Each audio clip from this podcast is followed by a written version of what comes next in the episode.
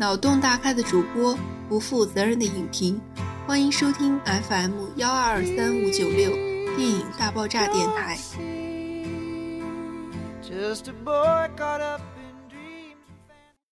各位听众朋友，大家好，我是主播圆圆，我是亚飞，很开心和大家见面了。这次我们隔的时间倒是挺短的，就很勤奋啊，是吗？灰灰。对呀，因为这部电影如果在呃就是不及时发的话，可能很多听众都会失去这个，就是错过观看这部电影的时机。对你这么一说，也确实挺那个很很着急，因为《路边野餐》这部电影它只上映十天，而今天已经是第八天了，是吗？对，可能要到周日吧，周日应该就是最后一天了。对，我觉得如果我们的这个这期节目能够让激发一些观众的兴趣，我觉得也是很不错的一件事情。嗯，对，我觉得看它的票房实在是太惨淡了，感觉。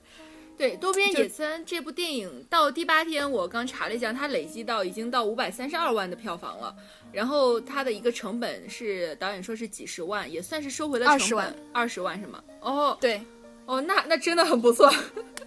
就相对它的成本来说还不错。对对，是他就这个投资，呃，就是呃嗯，产出比是当然相当好了。嗯，但是这二十万就是在当时，嗯，亲朋好友倾囊相助，各种欠的债呀什么，就特别艰难的产出了一部电影，你知道？对，我非常能理解，因为导演毕赣呢，他是怎么说呢？就是八九年的一个人嘛，然后这应该是他的一个处女作，然后。因为我作为一个即将要学电影的一个学生，我能理解这种感受。就是如果告诉我说，哎，现在有一个好的剧本，你可以去尝试拍摄嘛？我觉得让我拿出二十万，简直是一个天文数字的感觉。所以我能想象一下他就是各种筹钱的这样一种心酸，这样一种状态。但是我觉得，虽然回报不是很高，但也算是收回了成本，对，也算一个小小的一个。我觉得也嗯，相对来说还算是很高的，你知道。你刚刚说那个筹钱，我就想起来，我今天看了一个他在那个台湾的一个演讲，嗯就是关于他这部呃片子当时，呃，然后，嗯，他当时就说他借这个借钱的时候，他跟他，嗯，他来北京找投资就找不到嘛，他老师也帮他找投资，还是找不到，嗯，最后呢，他就实在是，他就跟他妈说，我我想去拍电影，就是意思说借他点钱什么的，然后他妈说你要多少钱？两万，然后他说你有病。就意思是觉得两万块钱你能拍个什么东西，就那种。但是他他他妈还是给他两万，然后再加上就是亲朋好友，就是各种嗯借啊那种，嗯，最后反正就拍着借着拍着借着，算是最终完成了。哦，那我觉得光这个剪辑师自己都，对这个剪辑师就是到最后的时候，整片呃整个影片完成了，准备出去参赛的时候，已经他说信用卡已经透支六万了。天呐，我真的觉得好惨淡，但是不过还好，幸好这个票房给他就是给了注入了一点这个这个经济上的一些强针剂。但是另外呢，他这个电影呃得了很多的奖，我觉得这些奖项也足以弥补他当初的那些那那些艰辛。灰灰，你第一次听说是在那个在什么地方听说这部电影？嗯，我第一次就是看到这部电影有关信息，就是在第五十二届的金马奖上面。他不是拿了那个最佳最佳新人导演奖吗？嗯嗯，我我是属于那种你知道，就是呃，有的时候看片完全是看演员儿，我可能觉得这个片子比较有意思，我就想去看。然后这部片子就属于那种，我觉得这个呃名字特别有意思，吸引你。嗯，对，就去看了这部电影。呃，我是在那个微信公众号上，然后说他这个是就是毕赣是一个准九零后的一个导演，然后拍出来今年可能最好的一部文艺片，我觉得这个噱头非常吸引我，然后我就立即买了票，然后当天就去看了，然后但是我看的过程中真的是有点晕晕昏昏沉沉的，不知道灰灰有没有这样一种感受？嗯我倒我有点，反而我有点是打鸡血的那种，就是 嗯。就是提前已经有一个这样预期，知道它是属于文艺片，然后可能会呃知道它有一个四十多分钟的长镜头，可能会让人比较嗯嗯就是头昏脑胀的那种，昏昏欲睡的那种，所以说我就 打起十二万分精神的那种，就特别集中的去看。对，所以刚刚我们我跟灰灰在这个录之前进行一个交流，我们就看到了完全不一样的东西，就是他梳理完梳理完整了这样一部剧情，然后我只看到了一些意识意识意识型的一些形态。呃，一会儿可以我让叔叔来，呃，让让灰灰来讲一下这个那个剧情。对，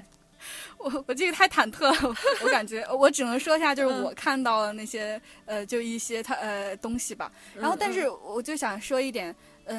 我今天去的那个电影院是特别小的一个电影院，它那个厅特别小，只有六排，所以说你知道那个屏幕小的就基本上快，就是小的跟那个是教室里面那种投影仪差不多了，但是上座率特别惊人。很高吗？就是它六排基本上除了一二排没有人，基本上坐满，我就特别诧异，而且全程我就能，我因为你知道咱们去年一块儿去看那个《刺客聂隐娘》不是吗？对对对，就是《刺客聂隐娘》是咱们唯一呃看到电影的时候唯一一部中途走了十几个人的。对对，真的是中途走。然后所以说我就看，哇塞，来那么多人，会不会中途都走了什么之类？嗯，但是没有，就是所有观众。很多观众都看到最后字幕走完，你知道吗？对对，这点我也发现了。对，我就特别诧异，可能还是那种这种有呃专门的那种受众群，喜欢这一类的，可能就会专门去看。所以呃再加上可能排片量比较少，所以说观众就比较集中，比较认真。我我去看的，我去看当天的是人不是特别多，因为本身是一个工作日。然后对你也是在工作日去看的。对对对，我是今天上午看的。对，今天周五，我我也是周五去看的，上周五。但是人不是特别多，不过我觉得刚刚灰灰提到一点，我很赞同，就是到最后的时候，我每次看电影到最后，每次当画面一结束，字幕起的时候，真的是灯亮，所有人走。然后这次每一个人都坐在都坐下来，然后等到所有的字幕出完，然后大家才出去。我当时还感到很诧异。然后我觉得可能是喜欢特定的受众群。我觉得可能是喜欢这一类电影的呃，就是观众，嗯嗯，都是比较热爱电影的那一种。对，大家看的倒是很我猜测。一下，对对对，所以说呃会比较好奇这个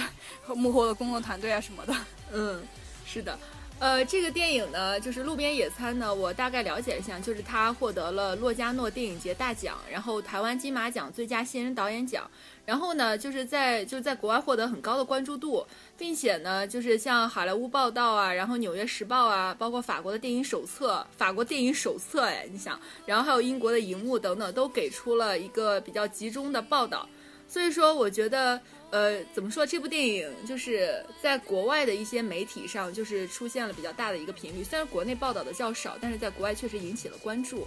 然后呢，这个也是就是让我去下决心去看它的一个原因。嗯，灰灰，你在看完之后呢？你能给我们大致讲一下它的一个剧情吗？剧情，嗯，呃，我现在有点混乱，就是 虽然我上午刚 刚看过，但是就是你知道，就过了两三个小时之后，我这个记忆力可能就不太行了。主要也是电影大概呢，嗯，呃，对对，它那个是主要一段一段的，就是呃，并不是一一条时间线，嗯，所以说我有点不知道从何讲起。嗯。就大致是一个呃贵州山村的一个医生对吗？陈生开始对，嗯，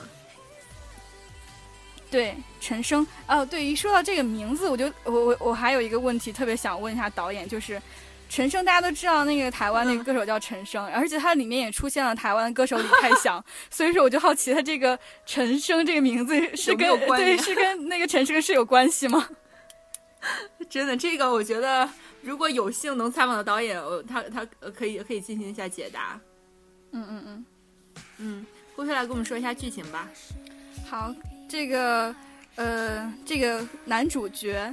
也就是实际上这个演员呢，就是导演的姑父，姑父，也就是 来饰演这个陈升的人。然后陈升呢，就是他在呃早年间是一个混，就是在外面混的那种人。然后后来因为嗯可能犯事儿啊什么的，就进做做就是进了监狱。进监狱的这个时候，他的老婆去世了，呃，还有他的嗯他的妈妈也去世了。然后所以说呃，但是他还有一个同嗯怎么说同母异父的弟弟，以及他一个小侄子叫魏魏。嗯嗯对对，刚开始前最前面这一大段呢都是在说，我我觉得都是在说他跟他。呃，弟弟的这种矛盾啊，或怎么样的，嗯嗯，包括一些特别细碎的事情。然后之后呢，就是嗯，他不是从监狱出来之后，跟一个老医生一块儿开医馆，嗯，对，嗯，这个呃之后这一段怎么说呢？有一个四十多分钟的长镜头，主要就是讲的是他为了完成他母亲托付给他的事情，去接魏去呃接魏魏回家，嗯，然后以及帮助这个老医生去嗯去给他的曾经的嗯爱人爱人曾经的爱人送东西，嗯，这个过程中发生了一些事情，然后引起了他对过去的一些回忆，不能说是回忆，就是过去跟现在交错。一种平行状态，平行时间的状态。对，我觉得这个故事就是，它就是特别错乱在一起，所以说我感觉好像很难以一 一条故事线来说明这个事情。是的，所以说当我知道你你跟我梳理剧情的时候，我我完全就惊呆了，因为 我不知道他在讲什么，你知道吗？这这个电影，我就知道他在去找魏魏，然后再帮那个老医生给他曾经爱人带东西，我只看到这两点，然后其他我都不太明白。我觉得我。嗯，我觉得可能是你当天那个状态不太不太好，是吗？呃，对对，状态不太好，所以说没有太多心思在这个上面。我我觉得看的过程，嗯嗯嗯，你先说。我在看的过程中呢，我我是觉得，就是我就是我觉得可能也正好跟我当时心情有关系，然后就是比较理解这种意识型的一些东西，就是它毫无章法的一些拍摄，然后毫无章法的故事剧情，没有那个就是就是没有前因后果的一些故事事件。就不是不是很具象，没有因为所以怎么怎么样。对，我觉得觉得嗯嗯，我觉得这一点是和导演本人他的个性就是相一致的。就是你看，我就是我今天就是在看他那个演讲的时候，我就发现他本身就是这样一个人。嗯，真的 真的真的，他就是那种他的逻辑，嗯，就是跟我觉得是跟跟跟咱们不太一样的。就比方说，他他说他和他的摄呃剪辑师见面的时候，嗯嗯。第一次见面，他说：“嗯，他说他的剪辑师不太想见，他说我也不太想见，我也不太想见这位剪辑师，但是出于礼貌还是见一下。见面的时候就听说，呃，然后这个剪辑师就说他是学造船的，他说我一想，嗯，学造船的话，应那我还挺想用他的，他应该对这种结构啊什么比较有把握。你说他的他的逻辑，他的思维就是这这种模式的，所以就跟他的电影风格就比较接接近，就是。”他那个呃，不知道什么时候就转了。对对对，这一点也是，就在拍摄中，他也也确实有这样的一些表现。包括我看他的采访，也确实说到了类似的一些东西。嗯嗯，比呃，这点我先说一下，就是他这个电影呢是七月十五号上映，因为导演因为他只上映十天嘛，然后导演也说说他不下跪求排片，所以说也基本上还有两天的时间就要下就要下映了。然后呢，在这个电影中，我看到了一些东西，也做了一些记录，然后在在这个电台中和大家进行一个分享和交流。我不知道慧慧，你记不记得有一个挖掘机的镜头？你记得吗？啊，那个挖掘机我记得，对我当时都惊呆了，我哇塞，原来挖掘机这么高级。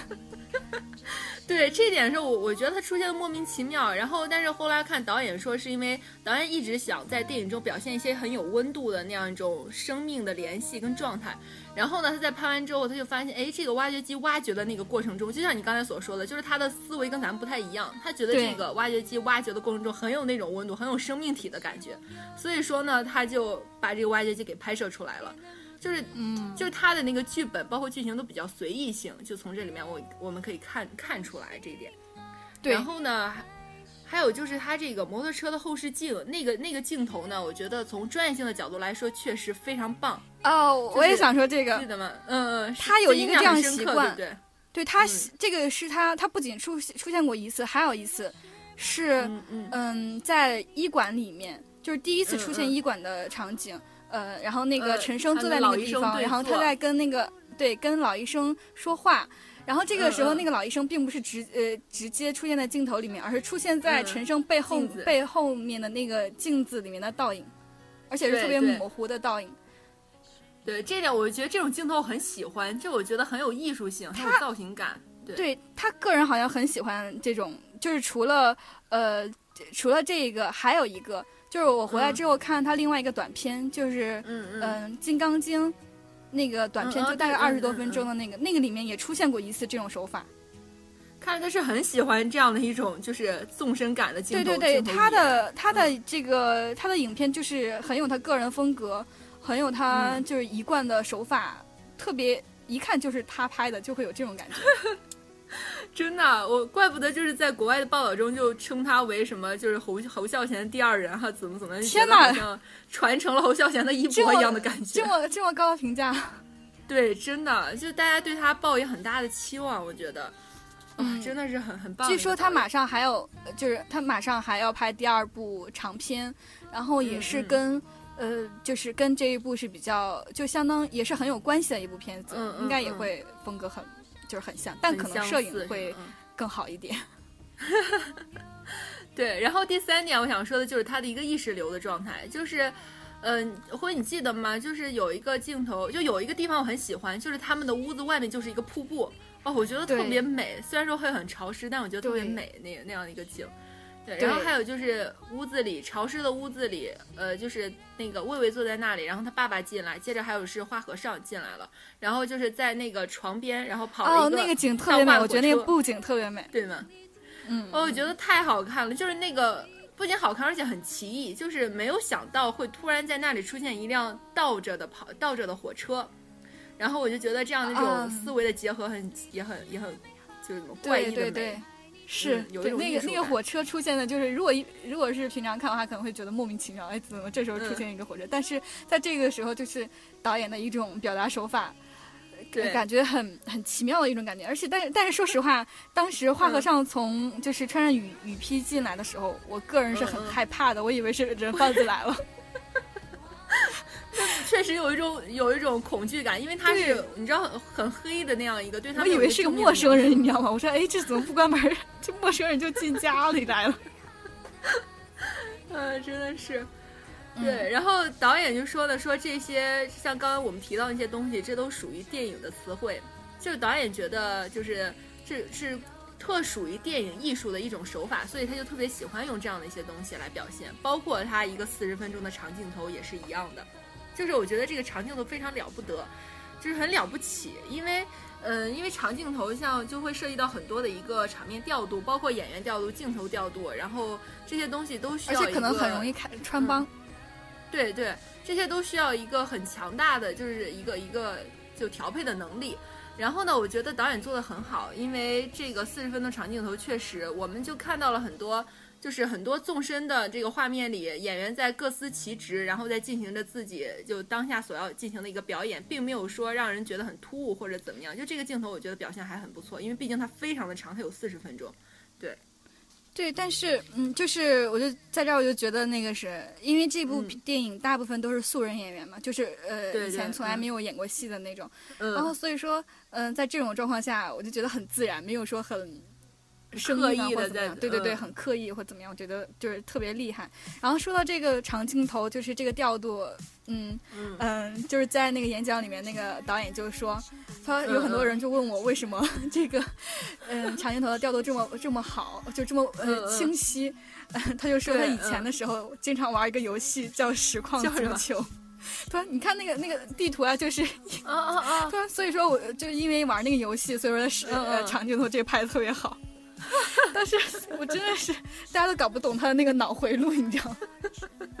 我懂你，嗯，对，呃，长镜头所在的这个地方呢，正好就是在这个当麦，然后呢，就是他去寻找微微的过程中，然后在这里面你会发现时间在这里面发生了一个逆转，就是它不再是像咱们平常的那样时呃那那样的一个正常的时间状态，在这里呢，他遇到了像他。就很像他死去的妻子的那样的一个女理发师，对，还有长大后的魏魏，然后呢，还有就是一个女孩，那个女孩说她要去凯里当导游了，对吧？是魏魏告诉她说叫杨洋，她要去凯里当导游了。对，我在看的时候我一直觉得哦，那女孩长得还其实挺美的，我觉得一直对，然后这是这部剧里面唯一一个专业演员，真的她是专业的呀？对，她是中戏毕业的。哦，我就觉得长得很漂亮，然后还有一点就是。虽然是就是，但但我觉得也跟其他的演员就很融洽，就是没有让你觉得他跟他们之间是有一个突兀的，或者是有一个就是间隔的，就是就是双方很融洽的在一起，你会觉得他们是同一类人。是，但是我我我我想对这一部戏，我猜肯定没有服装师吧？那你不觉得是刻意而为的吗？有时候我会觉得可能是导演对有也有可能是刻意的，但是我我我内心啊会有点。奇怪是吗？穿衣风格，就是就是我我我主要是觉得那个那个呃杨洋的，就是 他那个内衣太明显太透了。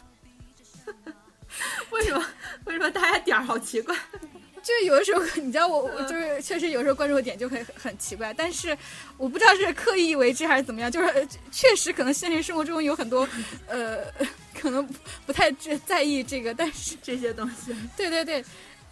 所以这个我真的好奇是到底是刻意为之啊，还是说对这个也是就是他这个服装造型上的一些问题，对吧？嗯，就包括他们穿的衣服啊，然后包括那些乐队里面那些男男男生们，然后那个很现实，我觉得很现实。就很符合，所以我才觉得他是就是很符合现现在城镇，对城镇青年的那个那种感觉，feel，对对对，非常像，对是。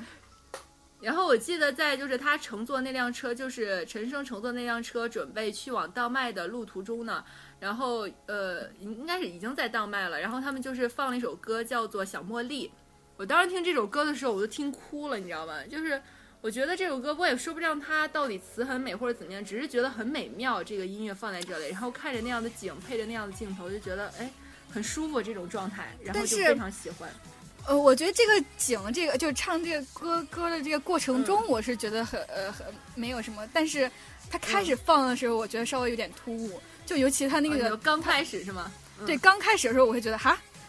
就是 怎么那个说来就来了？嗯，他那个小男孩。那个青年，嗯，人问他说：“你你唱歌，你喜欢唱歌吗？”然后他说：“他说喜欢啊。”然后他说：“你你唱，你说你唱流行歌吗？怎么怎么？就就类似于这样。”他说：“唱儿歌是吧？”他说：“流行歌还有儿歌。”然后那个男生：“我们也唱儿歌，来你听。”然后 然后就开始放那首歌。对对对，我觉得这个是让让我觉得有点突兀，就就说来就来了那种。对对对，突然哈，嗯，有有点让我觉得有点突然。对，呃，这是关于其中里面的一些，就是我觉得比较奇特的一些点，然后包括一些音乐，然后我觉得这个状态就是我可以说一下这个，我看这个电影的时候当时一个心境，因为是因为就是那个我我平常是不太喜欢看这种艺术电影的，但是这个电影呢，我觉得有部分有一些共鸣，就是我看完之后我还有一些喜有一些喜欢，是因为我觉得。导演有一些表达表达的东西，可能跟我当时的心境比较像，因为当时心情不是特别好，所以去看这部电影的时候，我觉得人生就是好像就是这种这样一种状态，就很像一个碎片，就是它没有一种前因后果的一种感觉，就很零碎，然后呢，就毫无章法的去拼凑了一个不那么完整的人生。然后就有一些支离破碎的这样一种感觉，不具象，就这就很像真实的人生的那样一种状态，就不像其他的一个故事情节，就是前面发生了什么，后面一定会有一个结果，然后并且就是对前面的对，就是因为前面的原因，然后对这个后面的结果造成很大的影响。但在这部电影里面，我觉得是没有的，就是它发生的事情没有一个出现的原因，然后消失的事情也没有为什么，也没有一个解释，所以说，我觉得这反而和真实的人生很相似。然后呢，就我比较能理解导演想要表达那种很虚无的，就是很荒诞的那样那样一种人生状态。而且我觉得这个电影里面的很多人都是有一种百无聊赖的这样一种感觉。我不知道灰灰你有没有这种感觉，就觉得大家都是很孤独，但是很很百无聊赖的这样一种状态。我倒没有这种感觉。嗯，你你觉得他们是怎么样的一种？就是我觉得就是一个很真实的一种状态。我觉得这里面的人物都很真实。就感，嗯，就是特别现实的人，不是，呃，就是现在就是剧本里的那样种，刻意就某些剧本里面就专门写出来的人物，专门塑造出来人物，而是真真实实的人。对，我懂你这种感觉，就是我想说的，真真实实的人，就是那种，就是就是这种在大家都在过着这种很百无聊赖的生活的这样一种境界，就是，哎。但是怎么说？我觉得这种意识流的电影很难用语言表达，怎么办？但是怎么说呢？对，因为这个导演，包括这个演老外的这个人，他们最开始认识的时候，就是说，嗯呃，双方都对佛教或者说一些佛经非常有嗯。嗯见解，或者是说嗯在这方面有很很深的交流。所以说，我觉得如果信佛教的人的话，应该很在乎这个因果的。就感觉好像有因必有果的那种感觉，虽然我也对佛教不太懂，但是我觉得这里面多多少少还是有一些因果的。嗯嗯，有他他是肯定是因为发生了一些什么，才会有后面这样一个后续。但是感觉，嗯，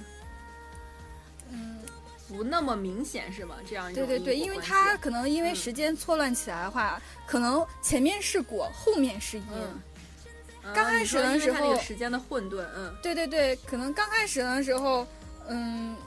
比方说他他跟他的弟弟关系不好呀，但是后面才说他们两个为什么关系不好，嗯嗯，会有这种，刚开始说他进监狱了，后面才中间插了一段他为什么进监狱，对他会有一个解释，对对，但是里面有，嗯，但是里面也有很多是没有解释的东西，还记得那个还记得那个就是灰灰，你记得那个疯子吗？就是对这个疯子。我特别怀疑他是，他是他是老年的魏魏吗？还是说 老年的魏魏，中年的魏魏？嗯，我觉得他跟魏魏总是会有那种契，就是联系。啊，有契合点是吗？对对对，他第一次出现的时候就是电影刚开始，他在那个洞里面，我不知道为什么卖香蕉要去要去那个洞里面卖。就是他要去那边买香蕉嘛，怎么怎么，然后那个那个疯子就说魏魏被野人抓走啦，怎么怎么了，就就这样的，嗯，然后之后那个那个青年，呃，之后有一点是，呃，那个疯子，嗯，就是把那个木棍绑在手肘上，然后就一直自己在那儿疯，然后呃，但但是后之后青年的魏魏也同样告诉。老不就是那个那个什么那个陈生啊？陈生说：“你你要怎么样才能嗯躲开这个野人？”对，所以说我就好奇他到底跟他到底跟这个魏魏有没有什么真正的联系？对，就是很多，包括还有一点就是，就是我还记得有他有借摩托车的一个一个景象，然后包括还有就是你想像你说的去那个就是。洞里面，然后去卖那个去买买卖香蕉，就是我觉得很多镜头很奇特，很多场景也是就是就是很很脑回路很奇怪的这样一些场景，就我会有一种很新奇的感觉，就第一次接可能是就很少接触这样的电影吧。然后我觉得导演很有自己的思维，然后就让人很喜欢。呃，我觉得里面这个电影里面还有最大一个特点就是它的诗，灰灰你你有没有记得哪哪首诗可能印象深刻一点？我记得怎么说？不是记得，我当时的时候，他在念诗的时候，我就会会会去想，哎，他这句话怎么怎么样？是是。但是我有一有一句我印象比较深的就是，嗯嗯呃，像蜘蛛一样，叫什么来着？我现在又给忘掉了。就是像像蜘蛛一样，什么什么，我不行不行，我现在这这真的给忘了。我觉得那个我是挺喜欢的，但是它有些，呃，真的太意识流了，特别像前一段时间就是 呃，写那个叫什么冯唐，他不是翻译了一本那个泰戈尔的诗集吗？嗯嗯，对，会有点那种风格。哦，就是你可能不太不太清楚他想要表达什么，是吗？对。但有些句子莫名其妙的很美，而且他有很多那种，对对是的，他自己脑回路的那种形容词，比方说，呃，不醉的桥，不醉的城市，怎么类似于这样的，就会给我，我当时就会让我想起来最开始认识苏打绿的时候，啊，因为清风的台词不，清风的歌词里面会用到很多，嗯，就是以前可能从来没有想到过的那种形容词，形容词跟名词的搭配，对对对对对，那种搭配，然后嗯。对，但是我觉得他他比清风更难更难以琢磨，更难懂。是的，呃，我刻意查了一下，就是他那个就是里面的一些诗，就就我记，我不知道你有没有你能不能记得这个，就是他说山是山的影子，狗懒的进化。夏天人的美很固执，灵魂的美像荷花。就是你就你像你所说的，就是很这首我是完全不懂，不懂是吧？对，我不懂，我我主要我不懂那个梅是什么东西。还有一点就是说，他说什么没有了心脏多活了九年，就是，但是这个九年，嗯嗯，这个九年应该是，嗯，我觉得是跟那个野人有关系的。当时说是九年前，是不是？我记得是说九年前他开着那个车，嗯，撞撞死了一个路呃一个路人，然后肇事司机说，当时他从后后视镜里面看到他啊他的车后座坐了一个野人。就是说的我有点恐怖呢，为什么？自己在家就是有一种莫名其妙的恐惧感，不要害怕。对，我觉得，嗯，然后这个我觉得里面的很多诗，其实就是一直被大家就是在就是念念不忘。就大家说起来这个电影，一定会说起来他的诗，因为确实很多诗，像辉辉所说的，就是莫名其妙的，但是很有美感。比如说还有就是许多夜晚重叠，然后悄然形成黑暗，玫瑰吸收光芒，大地按耐清香，就是类似的诗，我觉得就很有导演的那那种特点，就很有他的一些特色。嗯，对，就是。反正他这个就个人风格十分十分的明显，是的，他在那个是《金刚经》那部短片里面也有诗，也有。哦，我的天，我觉得这个导演很容易就形成自己风格了。那就先先先说一段这个《金刚经》，这个《金刚经》呢，就是主演依旧是他的姑父，就是这个演陈升的这个，我我觉得姑父要火哎。对，以及老歪，嗯嗯嗯，就是陈升的弟弟的那个演员，那个演就是对，是他们两个。然后这个《金刚经》这个故事梗概呢也很有意思，嗯，他是陈升和老歪杀了一个人，然后他问这个雇主要钱，就说，嗯，什么时候把钱给我，意思是这种。然后他说，那你去明天去哪个哪个，就是有一个呃河边有一个木桩，木桩上面刻着《金刚经》，你在那个地方等我。然后他们第二天就呃去那个地方，然后去那个地方路上的时候。嗯，有走走到一条小道上，然后这个小道上有一条狗，就是死掉的狗，然后有一个人在给他呃在给他念，就是念佛经，就给他为他超度的那种。嗯嗯嗯。嗯，然后这个呃陈生就说：“你去问问他，就是怎么去去那个河边儿。”然后他就过去问，然后这个问的时候，他就问这个老人嘛，这老人啪就一下子抓着他的手，就看他表，然后就是就说。呃，你跟我来。嗯，呃，咦，刚开始没有说跟跟我来，然后就就站起来说他们要去河边怎么怎么了嘛，然后他就看着他，然后他就呃脸就抽抽搐了一下，就是说疼嘛，然后那个是，然后这个陈升就说他三叉神经痛，不不什么三叉神经痛，就是牙疼嘛，然后说你跟我来，然后他就带着他去他们家了，然后他就帮他弄他那个牙，嗯，然后弄完牙之后呢，嗯。突呃呃，突然就闪了，就是弄牙的时候，好像就突然闪了一段，是他们两个之前杀了一个人那个那个那个过程。嘛，嗯嗯，对。然后呃，在在在之后，就他帮他弄完牙之后，他们在外面在那聊天儿，聊天的时候，这个老人就说：“嗯，你这个表在哪儿买的呀？我我我儿子有一个跟你一模一样的表，他在城里面的那个店买的。”嗯，他他说过了一个过了一个多星期之后，我才知道我我儿子被人杀了，在一个在一个洞的旁边，就实际上就他儿子就是被他们两个给杀掉了。哦，他会的天，就让我想起当年那个是，嗯，有一个短片，就是那个公呃四车四十四路还是怎么来？哦哦哦，车四十四是吗？对对，车四十四，对，有点有点那种微妙的感觉。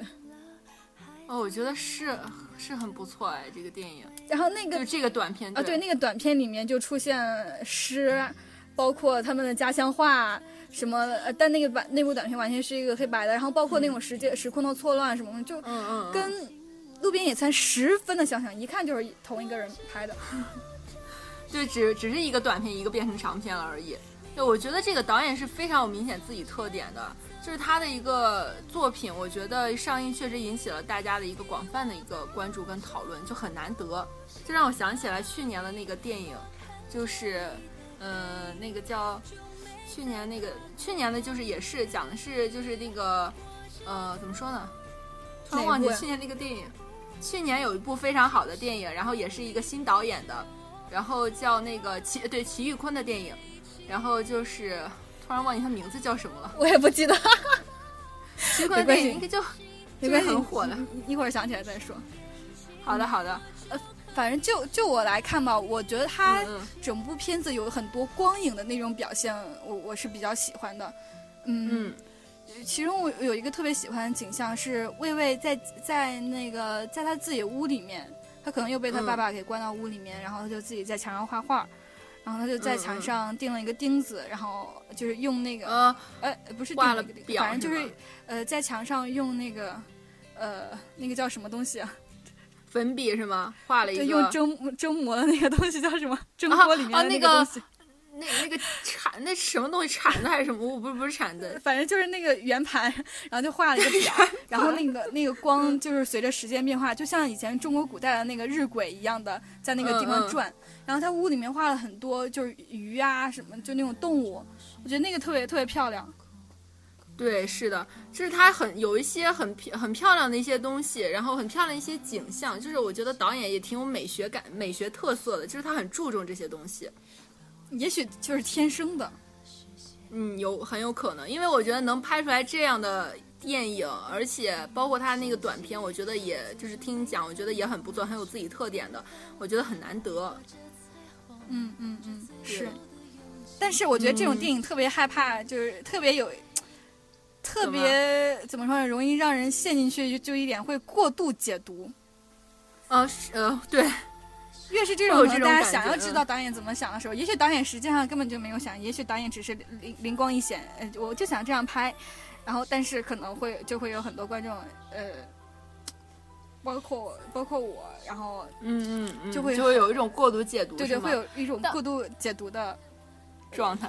但是我觉得，我觉得，因为这些电影嘛，本身它就不像一个故事性很强的一个电影，就很容易知道导演想要表达什么。就是因为很虚的东西，大家都有就各有各的见解，反而才产生了这种各种有趣的这样一种解读，然后反而给电影增加了很多可能原本导演没有赋予它的东西，使这个电影更更丰富了。对，我觉得好多都是像像我觉得像电影，这包括书，包括电视剧或者什么好，嗯。很多这种作品一旦做出来之后，观众看到了，那就是另就像就像它另外一个衍生品一样的，嗯，就会产生出一种新的东西，嗯，可能就跟这个作品觉得。没有那么大的必联的必要的联系。关联，对对对，嗯，但这个电影反正看完之后呢，我会有这种感觉，就是我觉得怎么说呢？我觉得会给人带来希望。因为像很多的电影，像前期的筹备什么的，就电影，因为它是一个很大的一个产业，就它涉及到很多东西，然后呢，就是涉及到很多的人，然后就让人觉得很难，就是怎么说呢，很难去驾驭它。对于一个新人来讲，但是我觉得，就是因为导演也是草根出身嘛，然后，嗯，就是我觉得他能够拍摄这样一部电影，并且获奖，而且还能够在院线上映，就会给就很多学电影的人，然后或者喜欢电影的人，就是带来一种对对对，我觉得。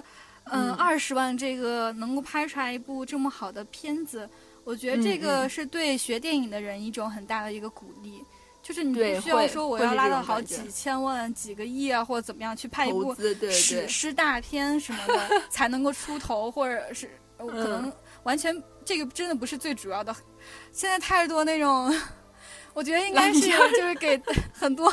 很多老导演或者说那些商业片的导演一个警醒。就是人家花二十万就能拍出来一个这样的片子，你你那两千万都花在哪里了？我觉得很多其他的那些烂片，我觉得那些导演可能也没有抱着想要获奖或者想要表达什么的一个态度，可能本身就是为了，我觉得可能很大程度上很大程度上是因为商业性，就是把商业看得比比这个电影所要表达的精神或品质更重要。我觉得是这样，对，但是有点吓人，嗯。啊，反正这个电影呢，确实给我们带来很大的一个感受、感感触啊。嗯，对我当时看的时候，就是一直心里会会有会有一些想法想要说的东西，但是我不知道为什么看完三个小时，我怎么就忘了。因为这个电影很难说，我觉得我们能说到这些已经非常不容易了。嗯，灰灰还有没有什么要补充的对这部电影吗？嗯嗯嗯，对。然后还有就是，呃，最后再说一下那个，嗯，那个导演是在。有一个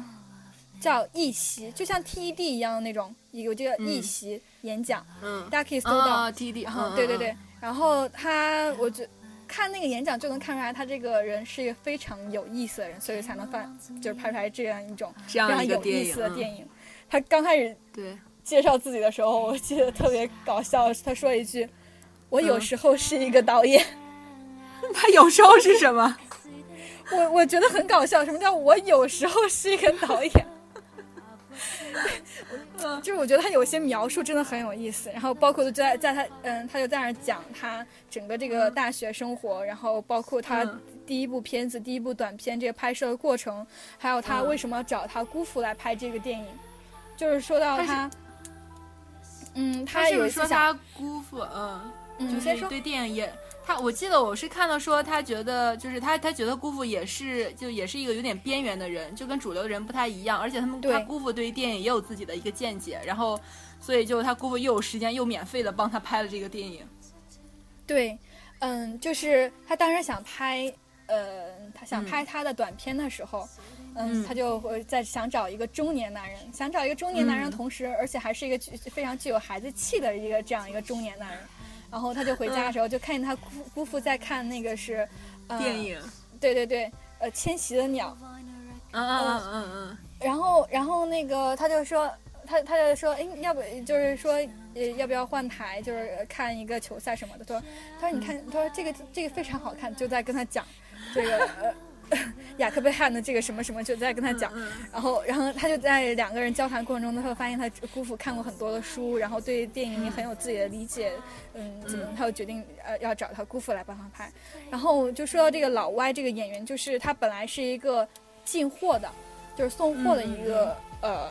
呃，应该叫什么物流，来在做这个的时候，他也是跟他嗯。特别偶然的相识，然后两个人都对佛经有一些呃，可能志同比较志同道合的一些意就是看法，